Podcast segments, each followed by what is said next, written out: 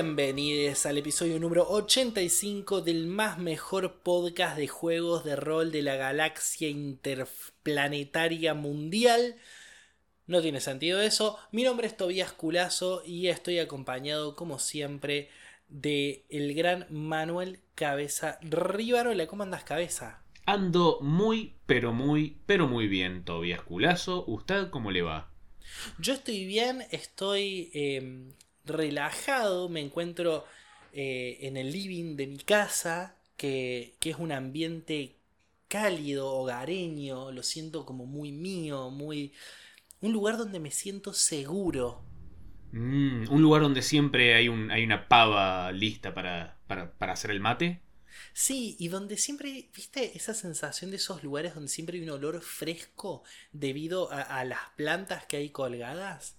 Ah, y esta sensación de que el oxígeno es más, más nuevo. Sí, sí, sí, y, y que cuando las regas queda un poquito de la tierra mojada en el ambiente.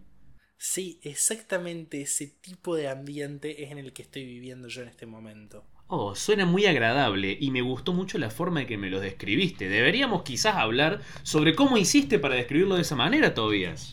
Quizás deberíamos hacer un episodio como el que estamos haciendo ahora, un episodio de ambientes, de aventura.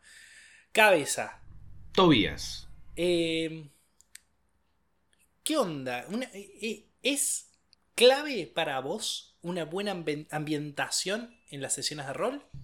Sí, sí, sí, sí. O sea, creo que una mala ambientación aún así puede llevar a una muy buena partida de rol, pero una partida de rol con una buena ambientación que realmente te haga entender y sentir lo que significa ocupar el espacio en el que está tu personaje, creo que hace un salto de inmersión y de, y de calidad la partida muy, muy alto.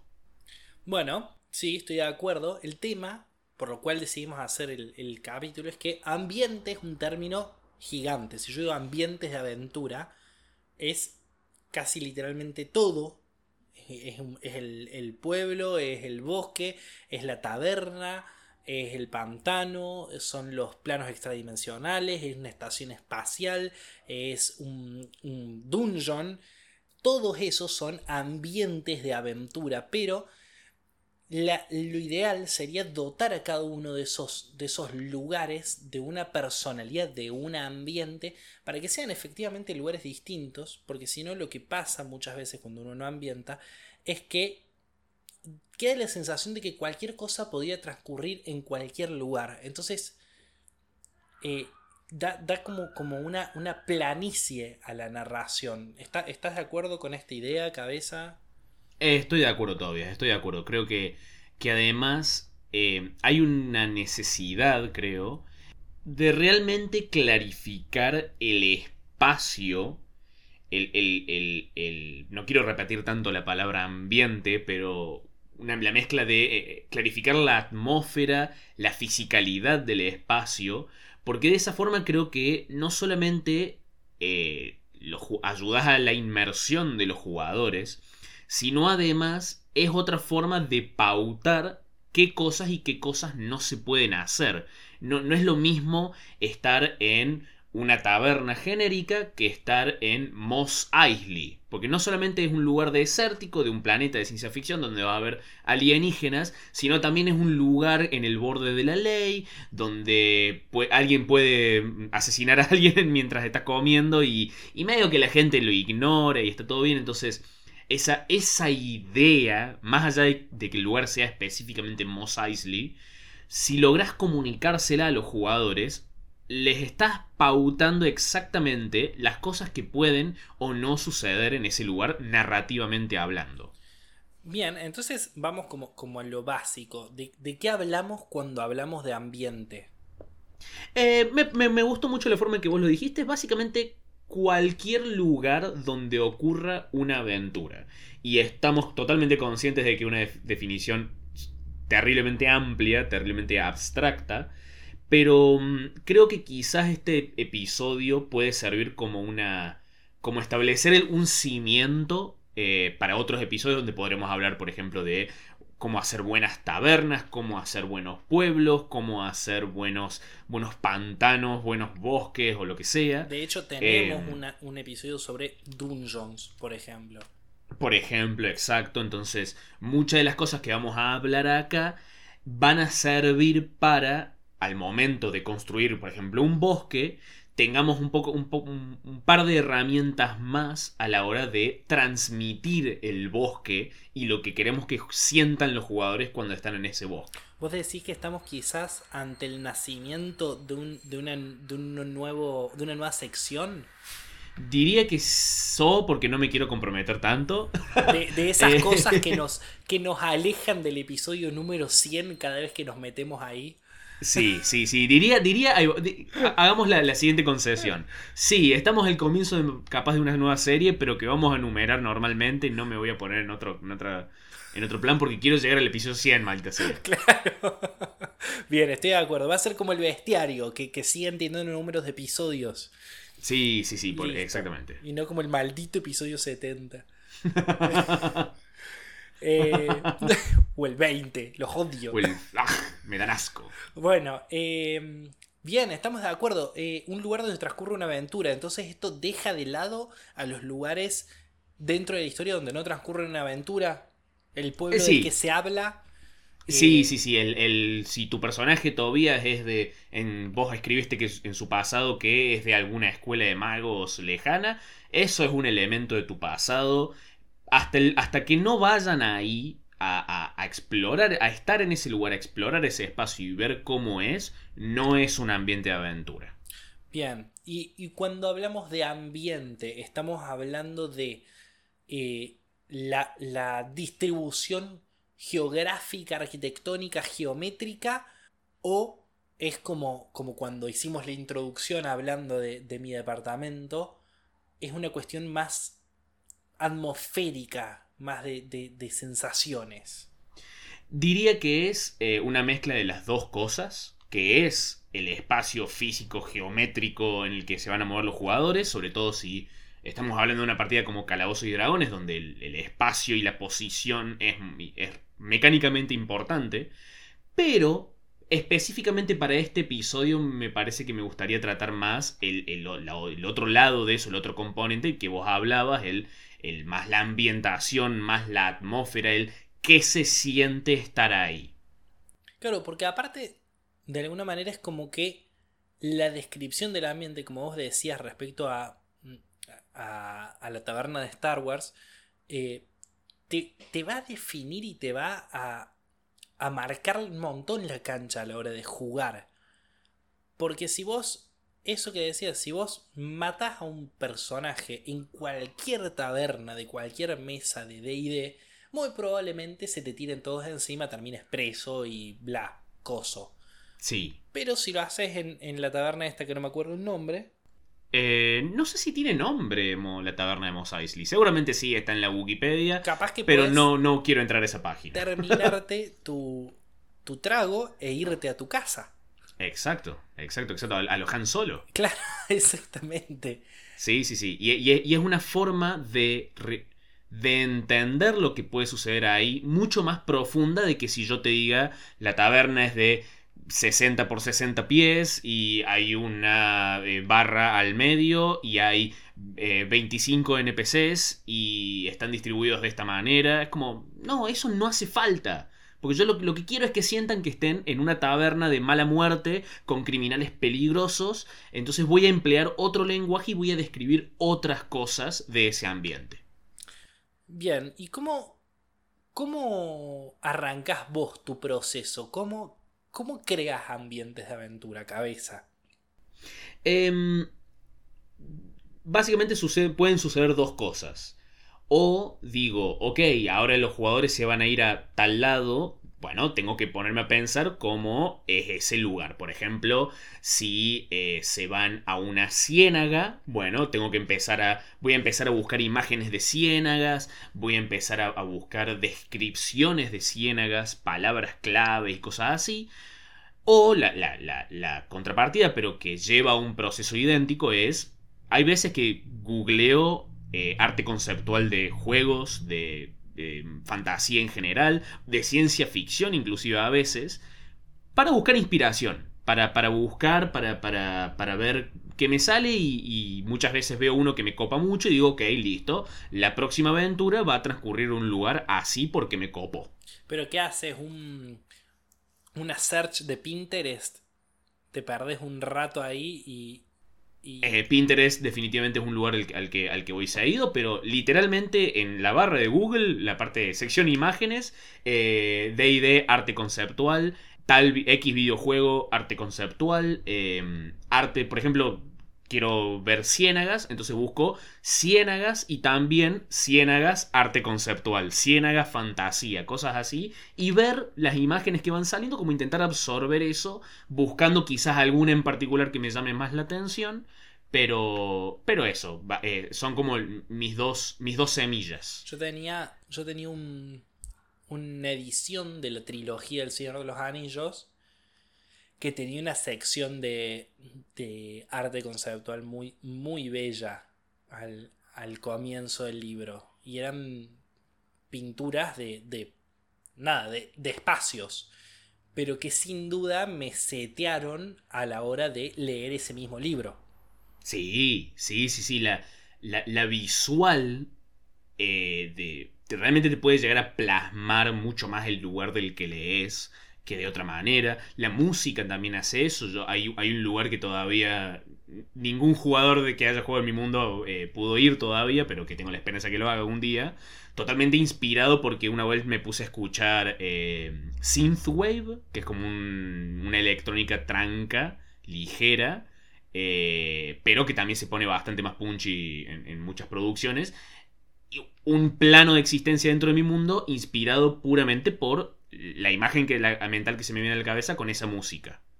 Entonces, creo, que en líneas generales, a la hora de crear y pensar un ambiente para arrancar, buscar inspiración en, todo tipo de lugares, lugares que te gusten, eh, eh, anda a, lo, a, lo, que ya te llame la atención, no, no hace falta esforzarse por cosas con las que uno no se siente totalmente cómodo o que no entiende del todo se va de a poco empezar como a, mojar los dedos en, muchos tipos de ambientes.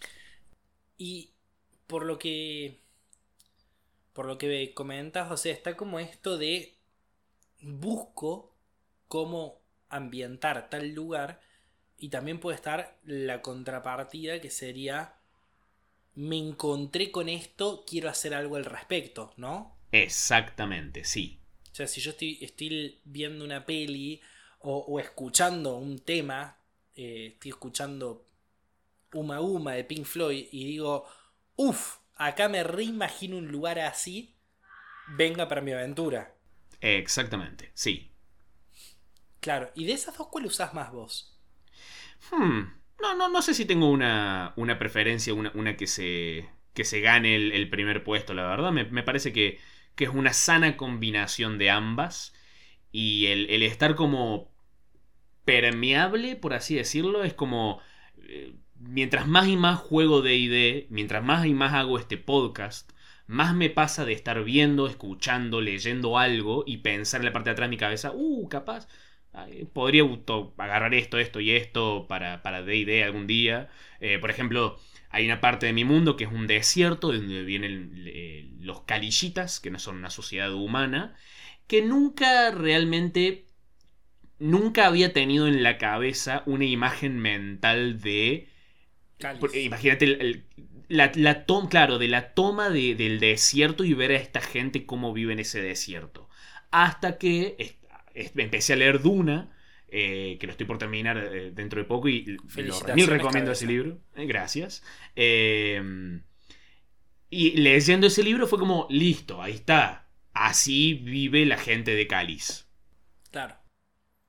Sí, sí, lo que decimos siempre. robar. sí, e, exactamente. Pero está bueno porque vos en este proceso lo que haces es estar despierto y abierto a qué te transmiten los lugares que consumís, qué sensaciones te, te, llegan. Y me parece que vos tenías una, una pregunta clave a la hora de crear un ambiente. ¿Me, la podés decir esa pregunta clave? Sí, eh, definitivamente el, todo este proceso intento llevarlo a un, a un momento concreto que es el, el, intentar destilar este ambiente que, del que me estoy inspirando o el que estoy intentando hacer, preguntándome, ok, ¿qué es lo que tiene de especial este lugar? Como la esencia del lugar, similar a, a nuestros episodios sobre cómo interpretar razas, que hay veces que intentamos asociar una palabra clave con una raza, con los ambientes intento hacer lo mismo. Obviamente hay, algunos más obvios que otros, por ejemplo, el desierto es el calor, la, sequedad, la, el sol abrasador, por ejemplo, todo eso son como, como conceptos, claves, claro, exacto. Eh, Caliz es como una, un oasis entre este desierto. Entonces, estas, estos términos fácilmente recordables, evocadores, que, también te ayudan a seguir inspirándote para llenar el ambiente y para, cuando, cuando realmente tenés que avanzar con tu creación del lugar, son estos términos claves los que te ayudan, te ayudan a decidir qué va adentro y qué se queda afuera. Claro. Claro, es como encontrar la identidad lo más, lo más concreto que puedas. Es, es muy.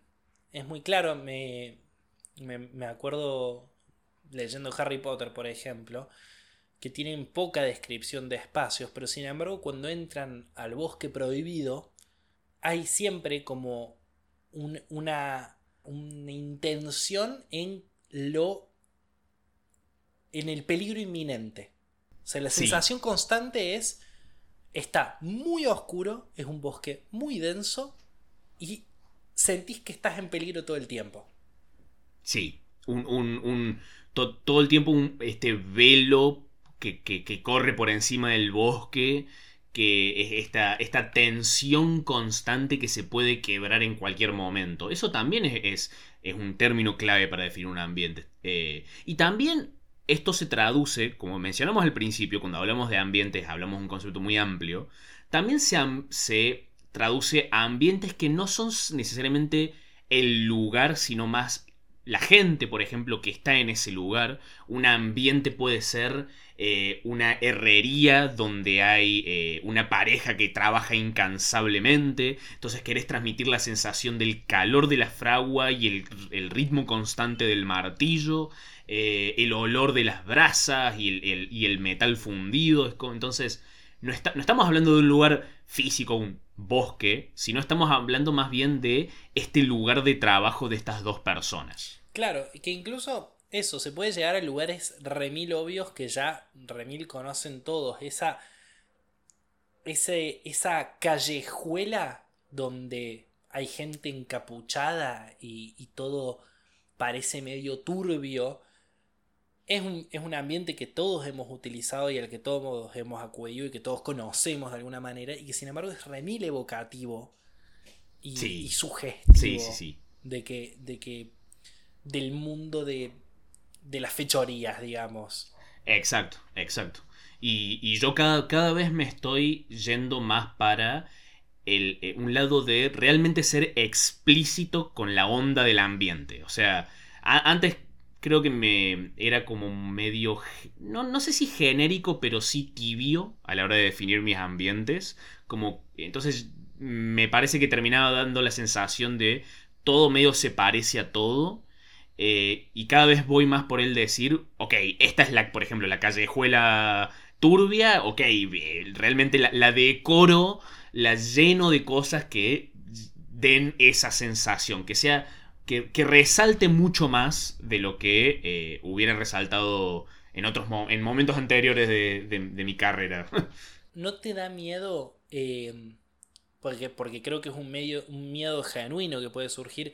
¿No te da miedo que quede como muy caricaturesco tu mundo a la hora de decir voy a ir, voy a, ir a full con la ambientación de los lugares? Y... que de repente que haya una callejuela que vos decís, dale amigo, todos los malhechores están acá. Justo esta es más oscura y más sucia que las otras.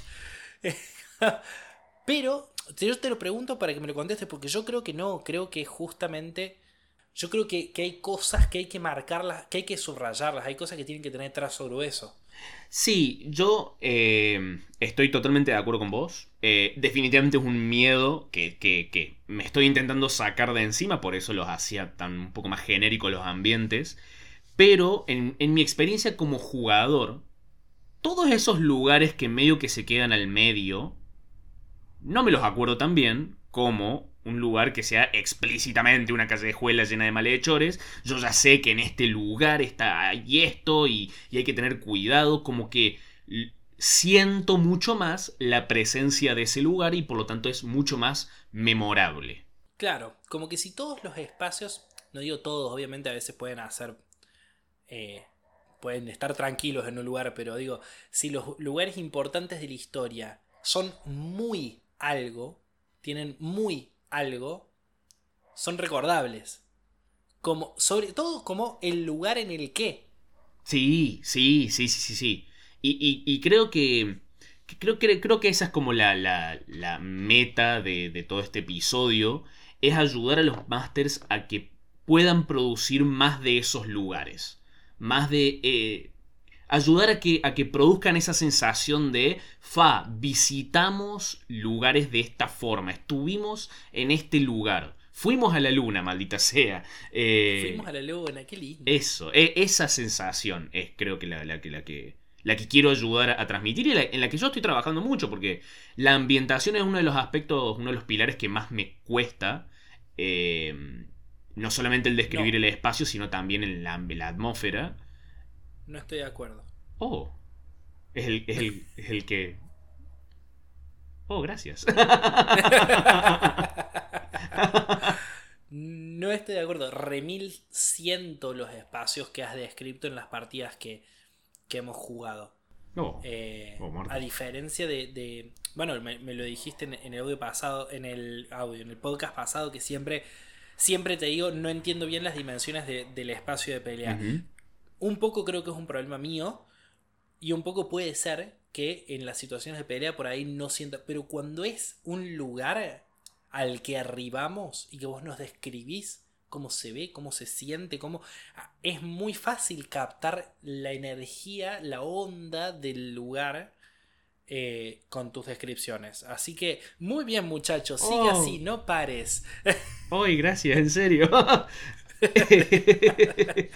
Porque posta es algo que le pongo mucha pila. Aprovechamos, aprovechamos este podcast y nos acicalamos Mal. bueno, pero ya que estamos acá, yo creo que esto, que, que vos decís que te cueste, que yo digo que lo haces bien, eh, creo que es algo súper complejo y es, es una rama casi tan... No, casi tan no, del mismo nivel de complejidad que mastillar un encuentro de combate o que presentar NPCs interesantes. Eh, sí, sí. en, principio te, iba a decir que no estaba de acuerdo, pero, pero creo que sí estoy de acuerdo. Lo que pasa que son como complejidades que tocan como otros eh, o requieren otros, otro tipo de habilidades. Pero, claro, sí. es que sí, apelan, apelan a, otras, a otras cosas, pero me parece que son, son cosas de ese nivel de complejidad. Son cosas que las podés hacer así nomás y la partida va a estar bien.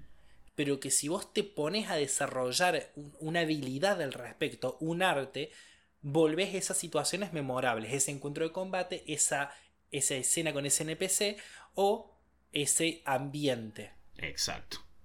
Entonces, ¿tenemos tips para los y Dragon Eaters sobre cómo transmitir buenos ambientes de aventura. Creo que este es un tema que realmente merece que la gente salga a, investigar y escuchar otras opiniones porque es quizás la parte menos concreta de, las habilidades que puede tener un máster. Entonces va a ser algo sobre que todo el mundo tiene su propia opinión eh, y su propio consejo.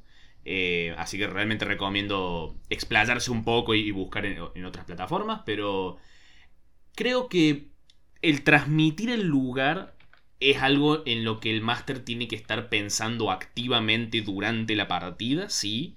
Es algo, eh, algo de lo que tenés que ser consciente. Che, No, no da para el piloto automático de decir. Exacto, exacto. El, el, el preguntarse, che, ¿los jugadores realmente saben dónde, sienten dónde están? Eh, hacerse esas preguntas. Pero yendo, yendo a cosas quizás un poco más concretas, eh, esto lo, lo, escuché en un podcast muy bueno también de rol, un programa de YouTube, WebDM, que lo, lo recomiendo. A la hora de describir, de literalmente describir un lugar, tener en cuenta de que no, la gente no solamente ve, el, único sentido que existe no es solamente el de la vista, también existe el olor, existe el tacto, con el cual también uno percibe la temperatura, existe el oído, entonces eh, que no, no, solamente le describes a los jugadores lo que ven, intenta describirles eh, apelando a dos, a uno o dos sentidos más, entonces de vuelta, no solamente ven a la pareja de herreros trabajar en, en la herrería, sino también huelen las brasas de, del fuego, eh, perciben el, el, calor que realmente los empieza a hacer transpirar y el hollín del aire, como to todas esas cositas que también agregan a la atmósfera, no las podemos dejar de lado. Claro. Sí, que es, es un poco lo, lo que hablábamos al principio. Yo siempre me acuerdo cuando cuando leí El perfume, eh, es un libro que se, se, apoya muchísimo, muchísimo, muchísimo en las descripciones aromáticas, eh, porque de eso se trata casualmente. Pero sí, sí. Eh, fue como muy claro para mí leer las primeras 10 páginas y, y que las primeras 10 páginas sean la descripción de un ambiente desde el olor que realmente tenés la sensación de, de no digo de estar oliéndolo porque, porque, porque tendría que ir al, a, a, que me den pastillas, pero, pero sí el entender perfectamente cómo huele. Está también descrito que vos decís, no lo estoy oliendo, pero, pero si, si uso el cerebro y la imaginación, puedo imaginarme perfectamente este olor. Exacto. El, la, una, una descripción puede realmente despertar, creo, lo, lo, los otros sentidos de la gente, como te pasó a vos, como me ha pasado a mí, con, con otras obras, con, o con otras, en otras partidas, lo que sea. Entonces, sí, re realmente da, me, darle la atención que merece. Y además, pasa otra cosa para con los jugadores, y lo digo también como jugador, si a mí una descripción me, de, de un ambiente me hace realmente entrar en ambiente, yo como jugador tiendo a querer jugar con eso, a interpretar eso. Sí. Si hace un frío de cagarse o si hace un calor de cagarse, la actitud de mi, de mi, de mi personaje va a ser diferente. Le das un pie a, a, al jugador que realmente, al, al role player, eh, y al mismo tiempo estás describiendo un ambiente. Entonces es como tenés eso, el, ese combo 2 por 1 eh, de dos cosas que lograste. Sí. Hay un tip que, que vos habías eh, anotado en la preproducción y que me parece súper importante, que es eh, que corremos el riesgo también de excedernos en esta descripción. Sí, sí, sí, sí. El, el Señor de los Anillos es una saga zarpada. Tolkien era muy grosso, pero no hace falta que describamos como Tolkien, porque Tolkien describía hasta el último, eh, hasta la última hoja de cada árbol. Realmente le, eh, realmente llamaba la atención al ambiente constantemente, lo cual temáticamente para el libro es perfecto, pero para la hora de correr una partida donde tenés varias personas eh, de las cuales tenés medio que querés mantener su atención y, cada una quiere tener su propio momento de, de protagonismo y su propia oportunidad para describir, eh, creo que si bien estuvimos hablando de ampliar nuestras descripciones, lo tenemos que hacer medidamente. No nos podemos explayar demasiado porque se vuelve tedioso y es innecesario también.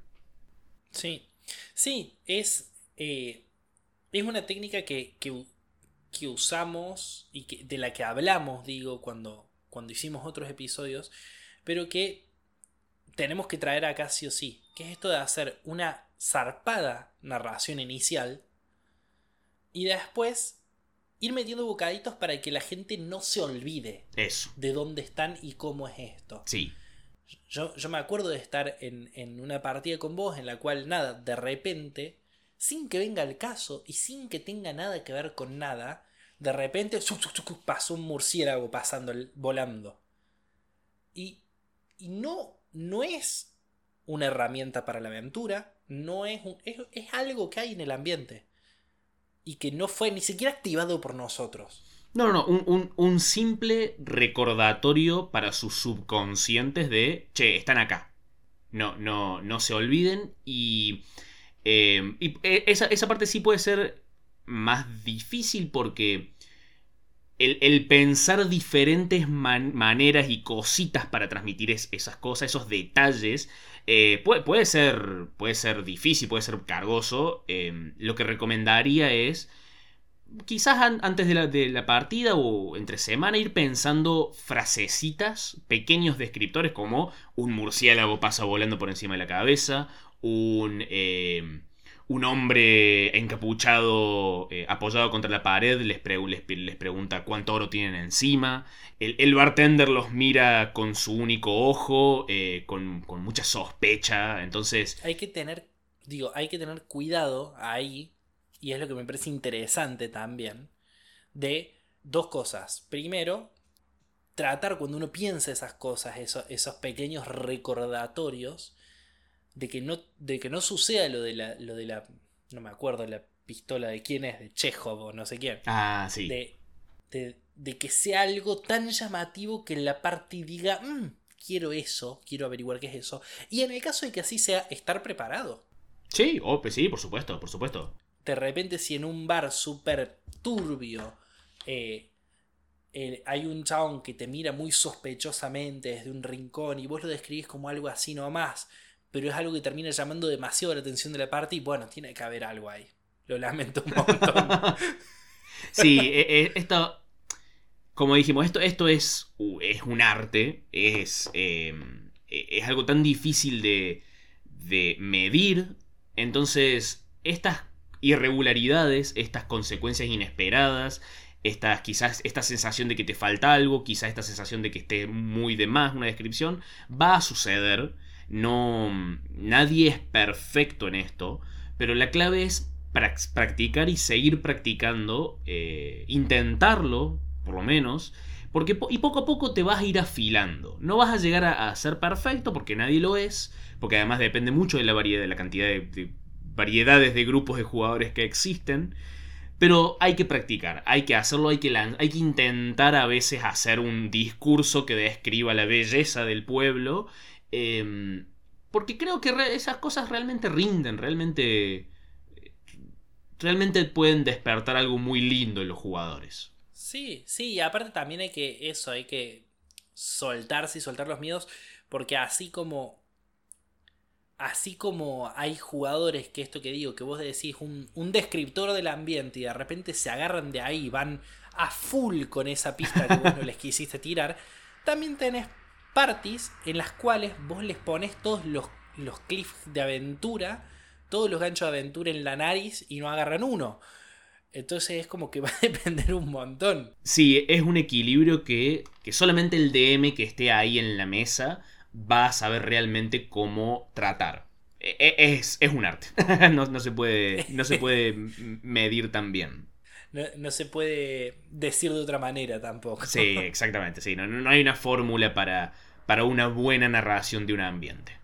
Bien, y otra manera de, hablar y de, y de mm, desarrollar los ambientes es incluir ¿no? todas estas cosas que el ambiente nos brinda, que la descripción del ambiente nos brinda, y volverlas parte de los encuentros o de las escenas en las que estamos. Sí, sí, sí, sí, dejar que el ambiente en sí informe los encuentros que diseñamos y cómo los diseñamos. El, eh, por ejemplo, volviendo a Duna, que voy a seguir volviendo acá porque estoy muy enganchado con ese libro últimamente, em, y, el ambiente desértico, si nosotros realmente estamos buscando venderlo, lo que es el desierto, no, no solamente podemos contar con cómo lo describimos, sino también el, qué tipos de encuentros se encuentran ahí. Y no estoy hablando solamente de las criaturas. Por ejemplo, quizás en un camino súper genérico se encuentran, sí, con un grupo de orcos que los quieren asaltar. Bueno, está bien. Pero en un desierto quizás se encuentren con un grupo de orcos que están asaltando una caravana que lleva agua, por ejemplo. El encuentro va a seguir siendo un encuentro de combate, pero el contexto cambió para reflejar lo que es la vida en este desierto. Entonces, eh, dejar que, que, nuestras decisiones narrativas sobre los encuentros también se vean afectadas por los ambientes, va a ser una forma que los jugadores van a estar recordando todo el tiempo, sí, esto es el desierto, acá se mueven por agua, hay, hay mucho calor, el agua realmente es preciosa. Eh, sí, y tengan en, tengan en cuenta que no es, no es ninguna locura lo que está planteando Cabeza, sino que es lo que... Es lo que pasa casi en cualquier juego. Yo no, no puedo evitar pensar en la ambientación de, del Fallout, por ejemplo Tú vas sí, es un mundo apocalíptico donde hay radioactividad. Eh, pero de alguna manera tenés encuentros que son este bicho enojado me viene a pegar. Y tenés encuentros que son eso, hay que ir a buscar el purificador de agua porque no hay agua que no esté radioactiva. O hay gente que vive en la zona más radioactiva y donde, ponele, es súper evocativo jugando el Fallout, que vos te acerques a un lugar donde hay radioactividad y que tengas el, el medidor Heiser haciéndote ruidito en el oído. Eh, Geiger. El, Geiger, perdón. Eh, que tengas el medidor ahí haciendo... Y vos decís, uy, nada, o sea, no, no me pasa mucho, no es daño realmente lo que uno recibe por la radiación, pero de alguna manera me remil mete en esto. Sí. Y eh, eso e, es una re linda transición a, hablar de el valor que puede tener pensar un buen efecto ambiental, mecánico, que vaya con tu ambiente. Bien, desarrolle.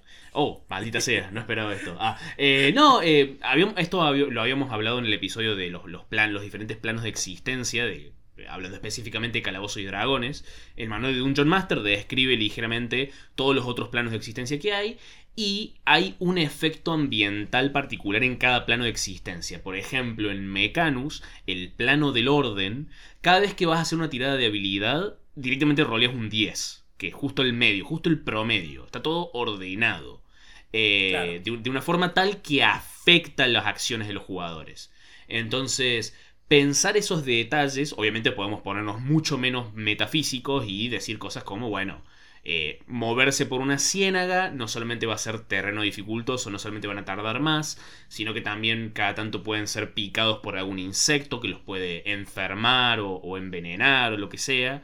Como eh, pensar, sí, efectos mecánicos concretos reales que se eh, correspondan con el ambiente que uno quiere vender. Claro, eso que decimos al principio, si hace mucho calor, si estamos en un desierto, por ahí el ejemplo que más hemos estado utilizando, culpa de Duna, eh, y tienen que ir de punto A a punto B, de repente sí son importantes la cantidad de raciones de agua que tienen. Sí, sí, exacto, exacto, sí, sí, sí. El, el decir, bueno, che, chicos, normalmente no le damos mucha pelota a, los suministros, pero ahora está en un desierto, es una preocupación muy importante, le vamos a empezar a dar bola a eso. Como cosas simples como esa realmente pueden reforzar el lugar. Y capaz otra manera eh, sea algo que venimos diciendo, pero me parece para decirlo específicamente, el vocabulario. Y es clave lo que vos dijiste al principio de pensar buscar palabras que remitan a. Es muy importante eso. Vos decís, quiero hacer una ciénaga. Bueno, voy a buscar descriptores de ciénagas y anotarme las palabras que más me suenen a ciénaga. Las palabras que, que yo las leo y digo, mm, sí, esto es lo que yo quiero describir. Exacto.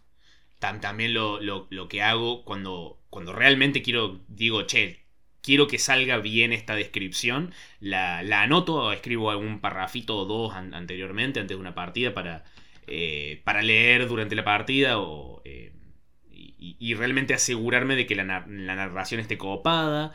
Eh, y además el hecho de, escribirlo ayuda, me ayuda a mí personalmente a fijar en mi memoria mucho mejor esas palabras y usarlas a la hora de improvisar algo, por ejemplo.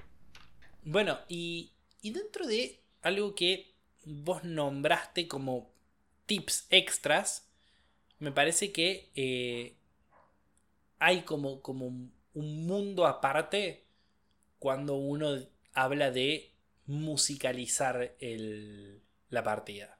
Y hemos hablado de esto en el podcast. Sí, eh, la, música, creo que universalmente, nadie va a discutir el valor de la música, de, una buena elección de tema en una partida de rol, de, cómo puede realzar la atmósfera.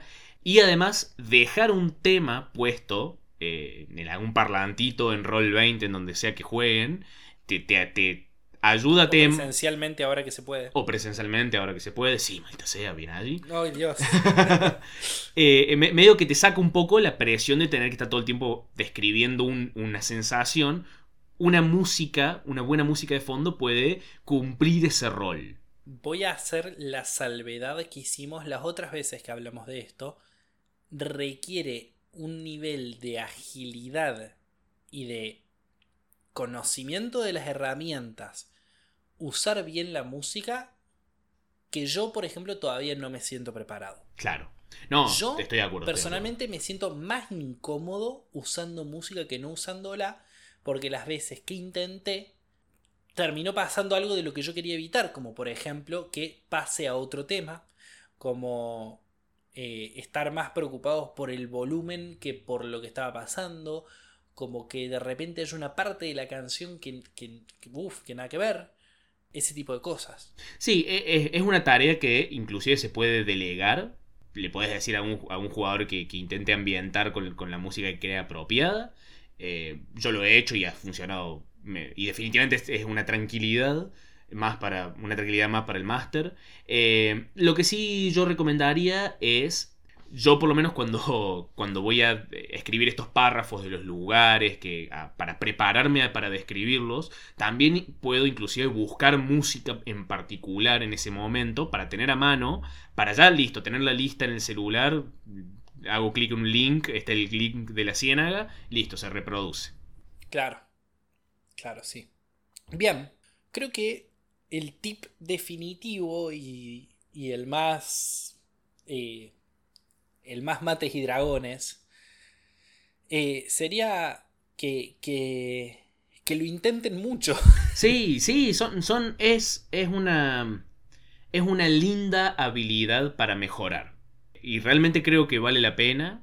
Y la mejor manera de hacerlo, al igual que el arte de masterear en general, la mejor manera de mejorar es practicar, hacerlo. Eh, creo que a lo sumo podemos ofrecer buenas estructuras o buenos frameworks para pensar en la narración, pero al final del día es algo que hay que, que hay que intentar activamente y así de a poco se va mejorando. Y hasta acá tenemos con este hermoso episodio de Mates y Dragones, el episodio número 85, qué cerquita que estamos. Estamos ahí. al mismo tiempo que lejos. eh, yo soy Tobias Culazo, eh, la otra persona es Manuel Cabeza Rivarola, juntos y solamente juntos somos Mates y Dragones. Nos pueden encontrar así en Instagram y ahí tienen ahí como un link tree que los puede llevar a nuestro canal de YouTube o a nuestro Spotify, donde cualquiera de esos lugares donde están escuchando esto, pónganle compartir, suscribirse, compartir, me gusta, compartir, comentar, etc. Además, si están en nuestro YouTube, activen la campanita porque cada tanto de hecho, más seguido que desseguido hacemos un live. Eh, que a veces estaba haciendo unos streams sobre crear una aventura de cero. Eh, al mismo tiempo se están transmitiendo partidas con los Patreons. Oh, eh, sobre las tierras retomadas en el mundo de cabeza. En el mismísimo. Y mm, bueno, y además sí, pueden, pueden ser Patreons, pueden ayudarnos económicamente a, que compremos mejores equipos, a que esto se escuche mejor, a que suene mejor, a que podamos vivir de esto y hacerlo 24/7. No lo creo, pero bueno, pueden intentarlo. Eh, eso lo pueden hacer en www.patreon.com barra mates y dragones o lo pueden hacer en cafecito.app. Cualquiera de las dos formas nos, nos dan una manísimo que nos ayuda a eh, comprar cámara, a comprar luces, a a comprar, eh, a pagar mejor internet y ese tipo de cosas que terminan siendo definitorias para la calidad del producto final. Dicho esto, cabeza, te quiero una banda y nos vemos la semana que viene. Yo también te quiero, Tobias. Hasta la semana que viene.